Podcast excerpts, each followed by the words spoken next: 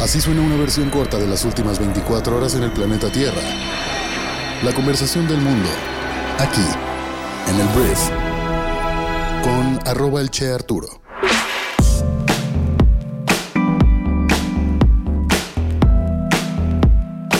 Muy buenos días, bienvenidas, bienvenidos a esto que es el Brief para este viernes primero de marzo. En este podcast vas a informarte con un resumen de las noticias que debes conocer el día de hoy para ser una persona bien informada y yo soy Arturo Salazar, tu anfitrión de cada mañana. El podcast del día de hoy es traído a ti por Strategy, una empresa tecnológica que te ayuda a validar todas tus estrategias comerciales al instante y lo que hace es permitirte crear rápidamente estrategias basadas en datos para impulsar tus ventas. Lo que hace esta plataforma es implementar inteligencia artificial para así centralizar y simplificar el acceso a información exclusiva de un negocio mejorando la toma de decisiones y la resolución de problemas en toda la organización. Si estás en un 2024 en el que quieres implementar tecnología de este tipo en tu negocio, nuestra experiencia atendiendo a clientes en México, Estados Unidos y Europa puede ayudarte definitivamente a conseguirlo. Aquí abajo en la descripción del episodio te dejo el correo electrónico y la página para que puedas conocer más acerca de Strategy. Gracias por estar aquí. Vamos a comenzar con esto, que es el brief. Arranquemos hablando de México y lo primero que tengo que hablar es un aviso por parte del gobierno de Canadá en el que básicamente nos dijeron que volverán a pedir visas a los ciudadanos de México. Salió en la noche del miércoles la nota, ayer jueves se confirmó a través de un comunicado y esta decisión se justifica ante el aumento de solicitudes de asilo en los últimos meses. El gobierno de Justin Trudeau contempla un esquema parcial en el que los visitantes mexicanos que ya cuenten con el visado para Estados Unidos, es decir, que ya tengan o tengamos visa para Estados Unidos, estén exentos de este requisito. Y a partir del 29 de febrero o sea, del día de ayer a las 11 y media de la noche, los ciudadanos mexicanos que tengan una visa estadounidense de no inmigrante válida o hayan tenido una visa canadiense en los últimos 10 años y viajen por vía aérea con un pasaporte mexicano podrán solicitar solamente un permiso o autorización de viaje electrónico. Fue lo que aseguró el gobierno de Canadá en un escrito. Pero sobre todo piensan pues mantener la integridad de su sistema de inmigración Considero que esto no es una buena noticia para nuestro país. Para mí este tipo de acciones solamente reconocen que nuestro país es más sospechoso, que los mexicanos somos más sospechosos. Y el hecho de que haya tomado por sorpresa al gobierno de México, pues me lleva a cuestionar qué está haciendo el embajador de México en Canadá en estos momentos, que esto de repente sucedió, ¿sabes? Em, como respuesta, el presidente de México, Andrés Manuel López Obrador, pues dijo que no estaba de acuerdo, pero se sintió un poco hasta como, oye, gracias Canadá por no ponernos una sanción tan fuerte a los que tenemos visa gringa, ¿sabes? Estuvo extraño, la verdad es que se defiende de repente con mucha fuerza la soberanía del país, pero cuando ya nos enfrentamos a un agente externo, en este caso una potencia como Canadá, te digo es casi casi gracias por no castigarnos tanto y de hecho México dijo que no tomará ninguna medida en consecuencia como ponerle a los canadienses una visa para entrar a México. Yo sé que no es nuestro modus operandi, además nos conviene mucho por el turismo, pero sí estuvo muy extraño como el hecho de que simplemente nos pasaron por arriba y no pasó nada. Hablemos de Donaldo, el expresidente más naranja del mundo, el señor Donald Trump, porque mira, la Corte Suprema de Estados Unidos acordó pronunciarse sobre si Donaldo es inmune a ser procesado en su caso de interferencia federal en las elecciones.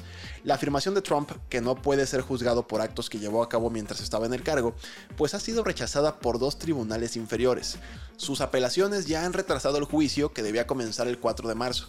La Corte Suprema programó argumentos para la semana del 22 de abril. Y por otra parte, un tribunal de Illinois dictaminó que Trump debería ser retirado de las primarias presidenciales del estado debido a su papel en la insurrección del 6 de enero del año 2021. Illinois es el tercer estado que lo excluye de la boleta electoral. No creo que esto impida que Donaldo llegue a la presidencia. De hecho, el otro día más bien Donaldo estaba, me parece el miércoles, estaba negociando con el gobierno o el poder de la justicia de Estados Unidos una multa. Él quería pagar nada más, nada más 100 millones de dólares por haber cometido un acto ilegal en un tema en el que sobrevaloró sus propiedades para poder pedir créditos a un valor más alto de lo que realmente valían sus propiedades. O sea, ya estamos en un punto en el que el posible candidato presidencial republicano de Estados Unidos o sea, admite que cometió algo malo, está negociando la multa que tiene que pagar por eso y a nadie le importa y todo el mundo quiere seguir votando por una persona que pues es un criminal a todas luces, aceptado y no pasa nada. Aquí no pasa nada. Estamos viviendo una época política en todo el mundo, ¿eh? en México, Estados Unidos, de verdad, como que el cinismo se apodera de todos, todos y todas.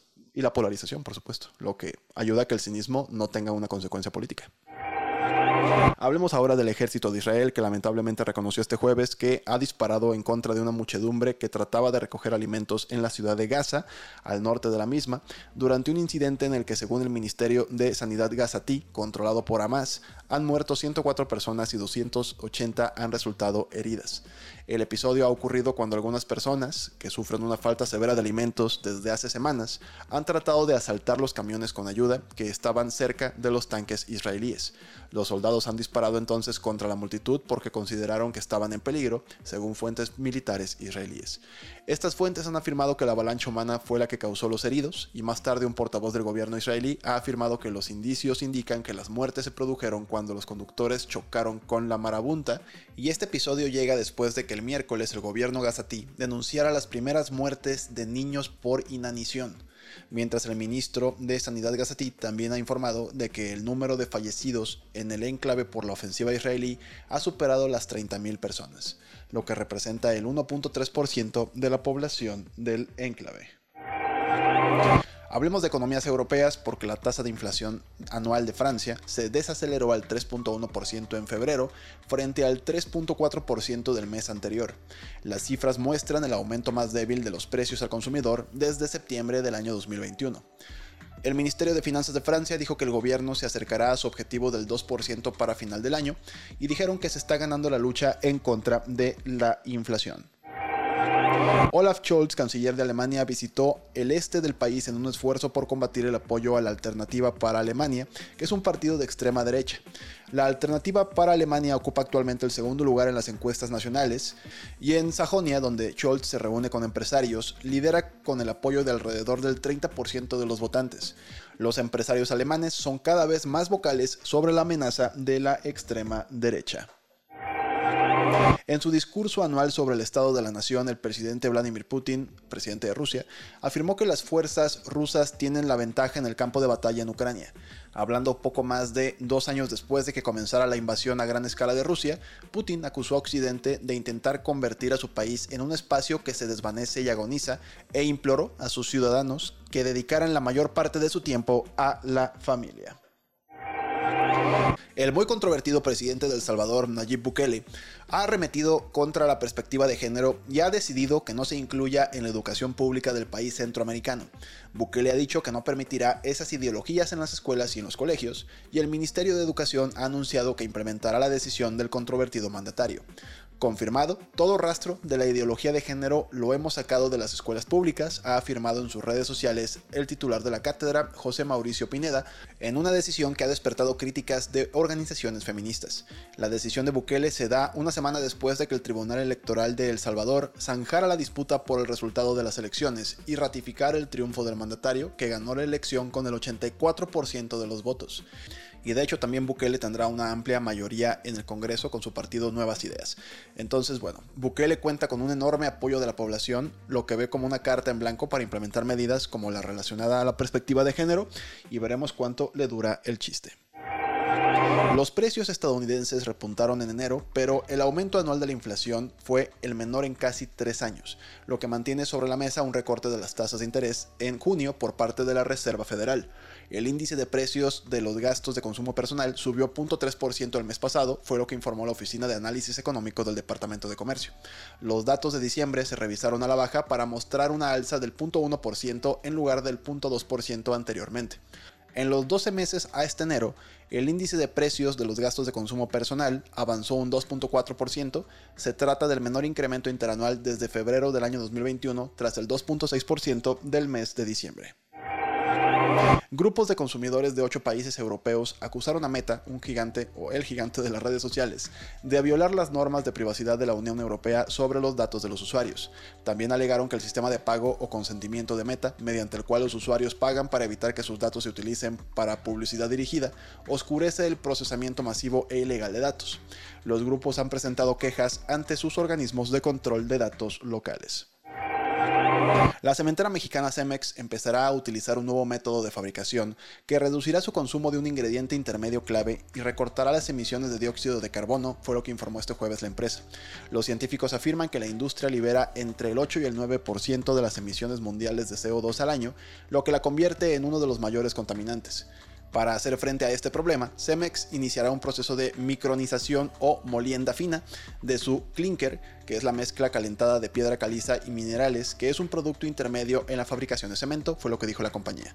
Al micronizar el clinker junto con una mezcla patentada de aditivos químicos, Cemex necesitará utilizar solo una fracción del clinker que antes ponía en su cemento, fue lo que afirmó David Zampini, jefe de investigación y desarrollo de Cemex antes del anuncio. En promedio, los cementos mixtos se componen de 73% de clinker y 27% de otros productos como yeso, aditivos cementantes como cenizas volantes y cargas como piedra caliza. La sustitución del clinker por otros productos suele debilitar la resistencia del cemento, sin embargo, gracias a la micronización del clinker, Cemex podrá reducir la mezcla a aproximadamente 50-50 sin comprometer su resistencia. Reliance Industries, la empresa más grande de la India, dijo que fusionaría sus activos de televisión y medios de transmisión en la India como parte de una empresa conjunta con Walt Disney.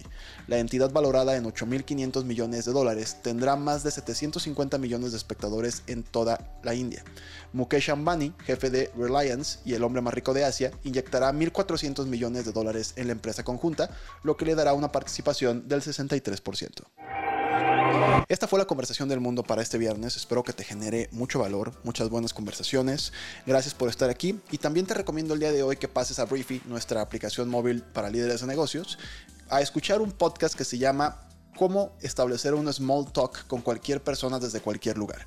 En seis minutos al escuchar este podcast aprenderás cómo comunicarte mejor en estas convenciones o expos a las que uno va. Tiene que conocer gente, pero cómo empiezas esas conversaciones con personas que a veces ni siquiera comparten tu misma cultura. Entonces, esto lo puedes aprender en Briefy y recuerda que puedes descargar nuestra aplicación móvil y probarla gratis durante 14 días.